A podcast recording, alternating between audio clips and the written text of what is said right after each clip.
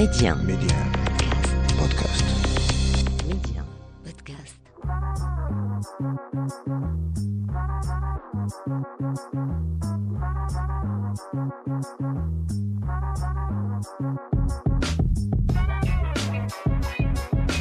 Bienvenue à vous pour ce nouveau numéro de l'Hebdo MC, le rendez-vous taillé sur mesure pour tous les curieux et curieuses. On parle médias, culture et tech avec un focus tout particulier sur le Maroc.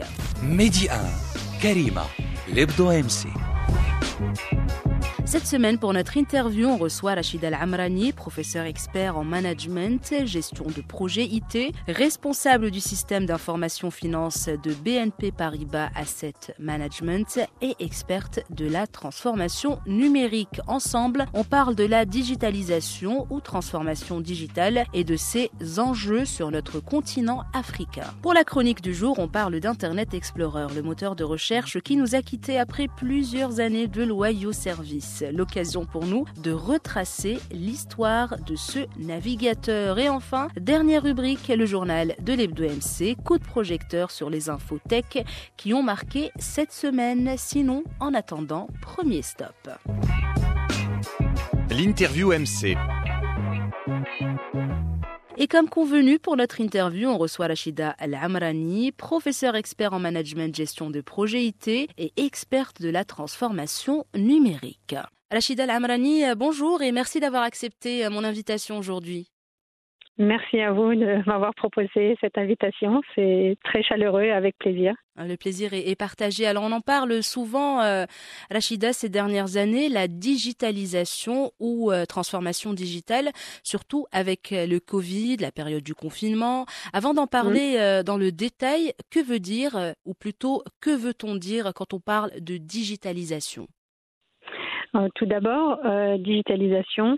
Digital est un mot, est un anglicisme, donc c'est un mot euh, anglais. Mhm. Et la, la, la trans, euh, translation, la traduction en français, c'est le numérique. Donc c'est la transformation numérique et on l'a adopté euh, par facilité l'anglicisme. Finalement, ça correspond à se transformer, à innover à partir des nouvelles technologies. Des nouvelles technologies qui ont elles-mêmes pu se faire grâce à des grandes ruptures technologiques elles-mêmes, dont le stockage de données, dont la capacité de réseau, etc. Mhm. Et ces nouvelles technologies se sont accélérées finalement au cours du temps. La transformation digitale est une transformation qui s'est déjà opérée depuis plusieurs années et qui s'étend de plus en plus et qui s'accélère également. D'accord. Et, et quels sont les enjeux justement de cette transformation euh, digitale sur notre continent africain, donc le Maroc et, et tout le continent Finalement, les enjeux euh, de la transformation digitale sont, sont, colossaux aujourd'hui parce que ça touche effectivement à, tout, un panel euh, de la vie, que ce soit aussi bien de la vie privée, de la vie professionnelle, de l'interaction entre les êtres humains, entre euh, moi avec l'autre, qui fait que les enjeux sont vraiment très très très euh, importants et très colossaux. Par exemple, on, on, on va avoir un accès à l'information qui va être euh, beaucoup plus grand. On va accéder à des services publics ou privés de l'administration de manière plus plus rapide. Un accès à la médecine également Mhm. depuis euh, des contrées un peu un peu plus reculées avec un peu moins d'infrastructures. Effectivement, ça va être également au niveau des entreprises. euh, comment je deviens compétitif au sein de mon secteur d'activité dans le pays dans lequel je suis implanté ou au niveau du continent dans lequel je me trouve. Ça n'épargne aucun secteur en quelque sorte.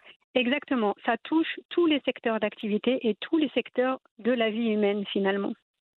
Et quelle est d'après vous la meilleure façon euh, de réussir et mieux accompagner euh, cette digitalisation? Finalement, euh, il y, a, y y y plusieurs éléments. Réussir, euh, accompagner cette digitalisation, É- évidemment, la première chose, c'est de s'y mettre. Mhm. c'est-à-dire de s'y mettre petit à petit, avec des petites actions.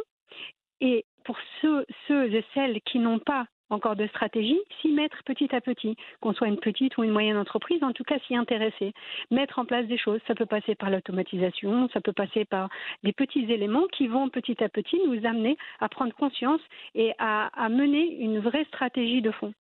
Le deuxième point sur lequel j'aimerais revenir, c'est la formation. Bien Mhm. évidemment, former des personnes, former euh, euh, des, des, des- toute une, tout un pan de la société qui va permettre euh, à tous les acteurs, parce que tous les acteurs au- aujourd'hui sont engagés et vont être engagés dans cette digitalisation, donc la formation est un atout majeur et indispensable pour accompagner cette digitalisation. Et le troisième point, c'est bien sûr le recrutement. Une fois Mhm. qu'on a formé, comment on recrute? Est-ce qu'aujourd'hui, on a une guerre des talents? Une guerre des talents qui ne s'opère pas au niveau que marocain ou africain? Non, c'est une guerre des talents euh, internationale, mondiale. Donc aujourd'hui, aller capter ces, ces talents, les garder, les fidéliser, c'est tout un enjeu pour euh, cette digitalisation. Et aussi peut-être également euh, sensibiliser les gens justement à cette euh, à, ce- à l'importance de cette transformation digitale parce que il y a des gens qui prennent pas forcément ça au sérieux ou juste par euh, ils ne s'y connaissent pas vraiment donc il y a une certaine appréhension des fois. Exact, exactement. Alors comme tout changement, le Mm. changement, tout être humain a une tendance un petit peu à un repli face au changement. Alors euh, pourquoi? C'est tout à fait naturel. Ce n'est pas euh, tout le monde est un peu réfractaire au Bien changement sûr. parce qu'on ne sait pas ce qu'on perd, Mhm. on ne sait pas ce que l'on gagne finalement. On préfère rester sur un statu quo. Et, et là, vous avez raison, c'est sensibiliser, sensibiliser aussi bien Monsieur et Madame tout le monde Mhm. euh, dont, dont je fais partie, que les grandes entreprises. Et c'est-à-dire accompagner au travers des webinaires, à travers de salons, au travers de, conférences, au travers privés, publics, mettre la main dans la main ensemble avec tous les acteurs, les associations, euh, euh, tous les différents acteurs euh, d'une société finalement, pour amener les gens à changer leur regard face au changement finalement. Exactement. Et on a remarqué justement, euh, c'est une certaine, euh, voilà, les gens ont, commencé petit à petit à accepter cette transformation digitale, surtout avec avec le Covid, euh, Rachida. Encore une fois, euh, notre mode de vie et notre façon de consommer a complètement changé. Donc il y a eu euh, des naissances euh, voilà de nouveaux modes de vente et d'achat, de consommation euh, plus accrus des réseaux sociaux. Il y a des gens qui ont perdu donc leur leur boulot et qui se sont réfugiés un peu sur les réseaux sociaux pour faire des petits commerces voilà, des petites pages Instagram, des groupes WhatsApp, etc. Est-ce que selon vous, le déclic s'est fait à ce moment-là sur notre continent ou est-ce que la machine était déjà en marche? C'est une très bonne question. Pour moi, la machine était déjà en marche au niveau mondial. Mhm. C'est-à-dire que le Maroc n'est pas exclu, l'Afrique n'est pas exclue Bien à la non. compétition euh, mondiale, bien évidemment. Mhm. Et elle avait déjà entamé, euh, tout le monde a entamé ce, ce- ce- ce déclic, si vous voulez. Mais le Covid et le confinement, les confinements, ont permis une accélération, une adaptation, justement, on parlait de changement tout à l'heure, un changement rapide, brutal et brusque, finalement. Des mots très forts, mais euh, comme d'ailleurs les confinements ont été euh, très abrupts. euh, Mhm. Personne ne s'y attendait. Ce sont des chocs presque civilisationnels, j'ai envie de dire, si je peux m'exprimer comme ça, Bien qui sûr. font que ça a accéléré les modes, effectivement, le mode de, de travail, la consommation sur Internet, la téléconsultation. Il y a eu des ruptures très, très, très, une accélération, plutôt une accélération très forte grâce et, et à cause du Covid, effectivement.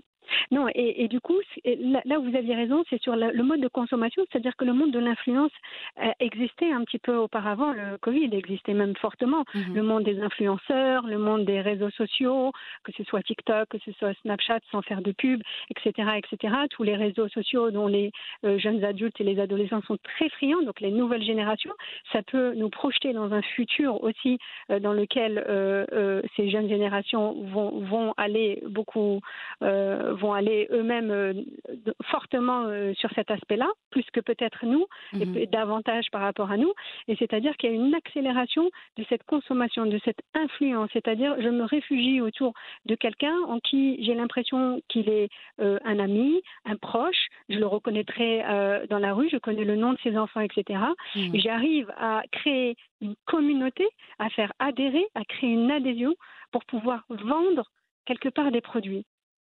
Euh, Tout à fait. C'est vrai que même les entreprises euh, trouvent ça peut-être des fois plus facile et plus impactant de passer via un influenceur plutôt qu'une façon classique comme on les a connus euh, jusque-là.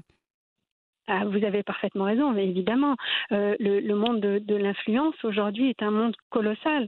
Il y a des influenceurs qui sont euh, suivis par 1 million, 2 millions, 3 millions, 10 millions. C'est des de énormes communautés, c'est vrai. Voilà, exactement. C'est des, des, communautés et une potentielle clientèle énormissime, gigantesque, et vers laquelle on va les capter. Et aujourd'hui, si on va encore plus loin, on est en train de créer le métaverse. on Mhm, est en train d'aller petit à petit vers le métaverse. Donc encore une nouvelle rupture face à, à tous ces enjeux avec euh, peut-être des nouveaux codes dont on ne connaît pas, dont on ne, on ne sait pas l'envergure, on n'a aucune idée. Mais en tout cas, on va accélérer ce modèle-là, euh, effectivement, de la digitalisation et de l'influence à travers euh, des personas, à travers euh, euh, des personnages fictifs, une apparence fictive que je vais me créer, Mhm. une vie que je vais pouvoir relayer à travers du prisme dont j'ai envie, etc., etc., et du mode de consommation dont j'ai envie également.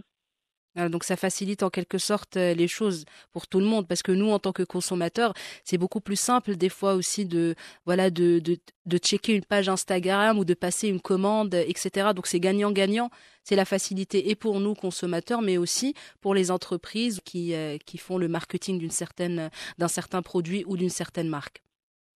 Oui, oui, c'est-à-dire que c'est la proximité. Mhm. D'une part, il y a la proximité envers l'in- l'influenceur, c'est-à-dire qu'on le reconnaît dans la rue, on n'a pas l'impression que c'est un inconnu. Euh, On lui il fait confiance. par- parfois, voilà, on lui fait confiance. On connaît ses enfants, on connaît parfois son mari, on connaît ses goûts vestimentaires, ses goûts alimentaires, ses goûts en termes de voyage. Donc, on est, il y a une familiarité qui naît de cela, et cette familiarité va créer un lien affectif, et ce lien affectif va se diriger vers un lien émotionnel vers lequel on va faire confiance et du coup adopter ces mêmes mécanismes parce que je veux lui ressembler sur telle, telle, telle autre partie de sa vie. Voilà. Et il y a aussi, il y a aussi une question de temps. On est submergé par les Mhm. informations. Alors les influenceurs vont capter l'attention, vont permettre à, ces, à, à cette, euh, à ces, euh, ces, ces annonces de passer finalement et à ces grandes entreprises de placer des produits de sorte euh, presque anodine. Vous voyez, c'est plus des panneaux de publicité, mais ça va être, ça va être dilué dans le temps. Bien sûr, une petite story de quelques répétition. secondes avec un petit tag et puis voilà, c'est beaucoup plus Exactement. Mm. Après, ça peut être un peu à double tranchant parce que des fois, ça dépend aussi, il faut le rappeler, de, de l'honnêteté de, de, de chaque influenceur. Des fois, il y a des influenceurs qui ont justement une communauté et qui font très, très attention aux messages qu'ils font passer ou aux produits qu'ils commercialisent, tandis qu'il y en a d'autres qui sont plus, voilà, derrière les clics et, et, et, euh, et, euh, voilà, les bénéfices. Donc voilà, c'est quelque part, euh, en quelque sorte, à double tranchant. C'est aux consommateurs, c'est à nous de faire très attention et de chercher, euh, voilà, le démêler en quelque sorte le vrai du faux. Exactement. C'est-à-dire que le monde de l'influence n'a pas finalement euh, n'a pas révolutionné Mm. euh, le, le, le, la consommation en elle-même. Elle, a, elle a créé une sorte de marketing. Le marketing, oui, mais la possibilité, est-ce que ce produit-là est intéressant pour moi? Est-ce qu'il me convient à moi? Est-ce qu'il correspond? Est-ce qu'il est euh, adapté à mon besoin à moi? Mhm. C'est encore au client de se responsabiliser, si Bien je sûr, puis dire ainsi Mhm. de se responsabilité et de dire ok est-ce que ce produit est intéressant? Est-ce que ce produit euh, euh, euh, j'en ai l'utilité et le besoin? Donc d'avoir toujours cet œil critique. On Bien ne peut pas laisser le choix et sa- la responsabilité même à travers un acte de consommation à un tiers. Mm. il faut rester prudent vis-à-vis de ça Très effectivement. vigilant. Et exactement prudent, vigilant par rapport à euh, ce qui peut être vendu ou pas par X, Y, monsieur, madame. Mhm. En tout cas, être responsable de son achat. Ne pas être dans l'achat compulsif. hein. Auparavant, il y avait des achats compulsifs il y a- on- qui sont des phénomènes euh, très anciens, hein, très connus. Et, et là aussi, il va y avoir ce phénomène-là. Est-ce que je consomme parce que mon influenceur préféré a consommé euh, ou est-ce que je consomme parce que j'en ai réellement l'utilité? Mhm. Ben voilà, c'est une certaine distanciation en quelque sorte. Sinon, euh, Rachida Al-Amrani, où en est le Maroc selon vous au niveau du continent africain concernant cette, cette digitalisation avec tout ce qu'on vient de, de citer euh, il y a quelques instants?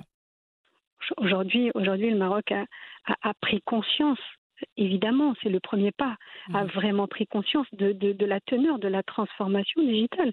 Ça a été un des premiers pays euh, africains à, à, se positionner sur l'offshoring, à se positionner sur pas mal de domaines technologiques, euh, à, se reposer sur, sur des infrastructures modernes, donc basées sur des nouvelles technologies, hein, bien évidemment. Donc euh, le Maroc reste un pays très très attractif et très très compétitif vis-à-vis du continent africain.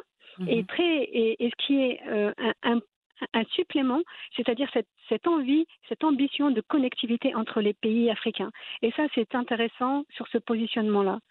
Bien sûr, l'union fait la force.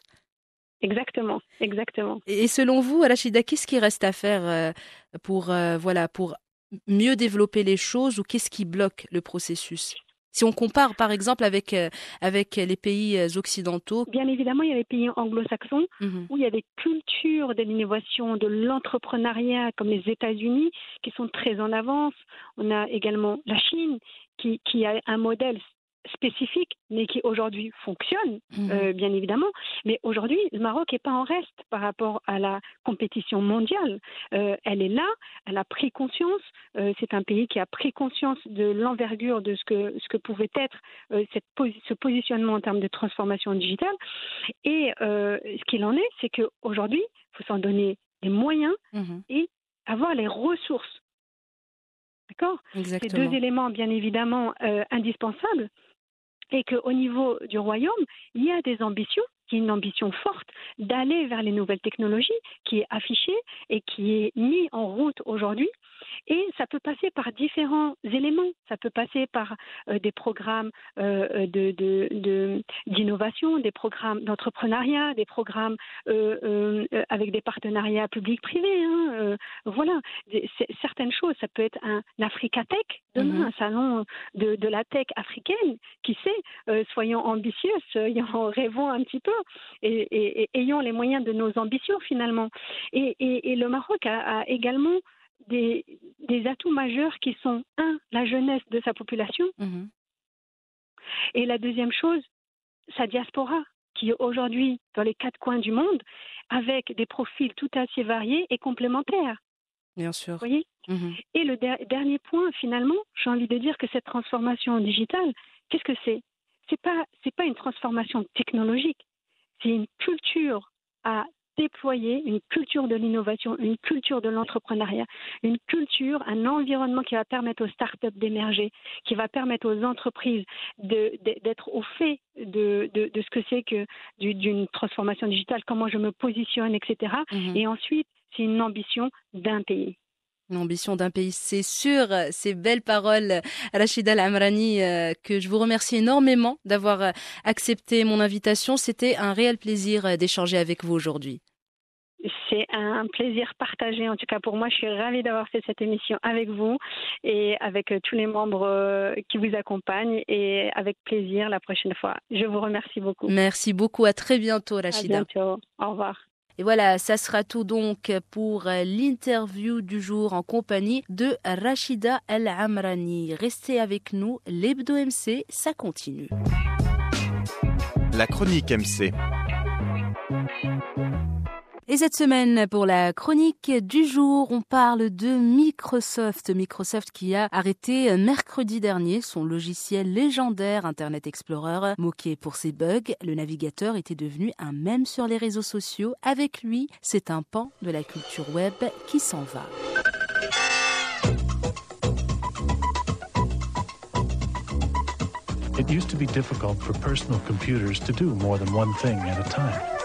Alors, icône du web pour toute une génération, Internet Explorer va progressivement disparaître des ordinateurs à partir donc du mercredi 15 juin. L'annonce avait été faite par Microsoft il y a un an. Après 27 années de service, le plus célèbre des navigateurs vit ses derniers instants. L'entreprise américaine ayant décidé de mettre fin à son support technique, poussant les utilisateurs à adopter leur nouveau navigateur. Le futur d'Internet Explorer sur Windows est Microsoft Edge. Non seulement Microsoft Edge est plus rapide, mais aussi plus sécurisé. Initialement publié en 1995 en tant que contenu additionnel du système d'exploitation Windows 95, Internet Explorer est alors minoritaire face aux géants de l'époque Netscape qui cumule plus de 75% des parts de marché. Mais Microsoft va ruser pour faire de l'icône bleutée le logo le plus connu de la décennie à venir. Si vous avez allumé un ordinateur au début des années 2000, vous vous rappelez sûrement que le petit E entouré d'un cercle jaune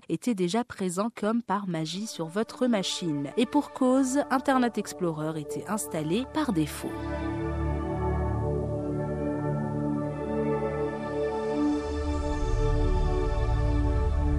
Tout n'est pas tout beau, tout rose pour le mythique navigateur, puisqu'en 2001, Microsoft est accusé d'avoir eu recours à des pratiques agressives et anticoncurrentielles pour maintenir son monopole. 12 ans plus tard, en 2013, la Commission européenne lui inflige une amende record de 561 millions d'euros pour avoir imposé le logiciel aux consommateurs. Sans oublier qu'au fil du temps, le logiciel était devenu la cible des hackers qui profitaient régulièrement de ces bugs et failles de sécurité. En 2008, par exemple, une brèche réparée par la suite permettait, grâce à une simple visite sur un site web, d'installer à votre insu un programme sur votre machine pour ensuite en infecter des milliers d'autres. C'est aussi le navigateur que petit à petit tout le monde utilisait dans l'unique but de télécharger Chrome de Google ou Safari d'Apple ou encore Firefox Mozilla, bien plus performant et optimisé pour les usages modernes. À tel point qu'en avril 2022, seulement 0,39% des internautes lui étaient resté fidèle, tandis que Chrome affichait fièrement 64,34% de part de marché. En tout cas, ce qui est sûr, c'est qu'Internet Explorer, avant de devenir un mème, était le navigateur phare qui a bercé tous les utilisateurs du web au début des années 2000. Faire une recherche signifiait passer par lui, son design si caractéristique. Le monde tech est en constante évolution et pour être honnête, les performances d'Internet Explorer n'étaient plus conformes aux normes existantes. Un chapitre se referme et un nouveau s'entame. Voilà, ça sera tout pour la chronique du jour, mais restez avec nous pour la suite de l'Hebdo MC. Le journal MC. Et on ouvre le bal de cette nouvelle édition du journal de l'Hebdo MC avec cette info sur YouTube Shorts qui annonce 1,5 milliard d'utilisateurs, ce qui représente un match serré avec TikTok. En effet, donc, plus d'1,5 milliard d'utilisateurs mensuels de YouTube regardent des vidéos en format court. Selon des chiffres communiqués par l'entreprise, mercredi, ça positionne la plateforme de Google au même niveau que son grand rival sur ce créneau, TikTok. Lancé en test en septembre 2020, puis à grande échelle en juillet 2021, les YouTube Shorts sont des vidéos d'une durée maximum de 60 secondes. Décidé donc à investir ce segment du marché, YouTube a notamment débloqué une enveloppe de 100 millions de dollars répartie entre créateurs de YouTube Shorts. La plateforme a aussi décliné sur ce format son système de répartition des revenus publicitaires, bien plus rémunérateur que celui de TikTok, qui ne s'est vraiment engagé dans la vente d'espace que récemment, alors que YouTube a généré 8,6 milliards de revenus publicitaires en 2021. Considéré comme le marché qui offre la plus forte croissance, les vidéos courtes ont aussi attiré Meta, dont le réseau social Instagram a lancé en août 2020 Reels, qui permet de réaliser et poster des petits films de 15 secondes au plus. Le réseau social Snapchat limite, lui, à 60 secondes la durée des vidéos sur sa plateforme. Deuxième info concerne Google Maps, ce qui permettra bientôt de rendre visible l'état de la circulation directement depuis l'écran d'accueil du téléphone. Dans un communiqué publié ce mercredi, Google a annoncé la future fonctionnalité qui allait arriver sur nos smartphones dans les prochaines semaines. L'appli Google Maps proposera prochainement donc un widget permettant de voir en temps réel le trafic autour de soi directement sur l'écran d'accueil de son téléphone. Le widget permettra ainsi de s'informer sur la densité de la circulation autour de soi sans avoir à ouvrir l'application. Il sera également possible de zoomer avant d'inspecter un endroit en particulier. Une nouvelle fonctionnalité bienvenue, les widgets disponibles pour Google Maps étant actuellement assez limités pour les conducteurs. Pour rappel, depuis quelque temps, Google mise beaucoup sur les widgets, très appréciés des utilisateurs pour leur clarté, leur facilité d'utilisation et le temps qu'ils font gagner. La firme américaine a récemment indiqué que 35 de ces applications seraient bientôt disponibles sous cette forme.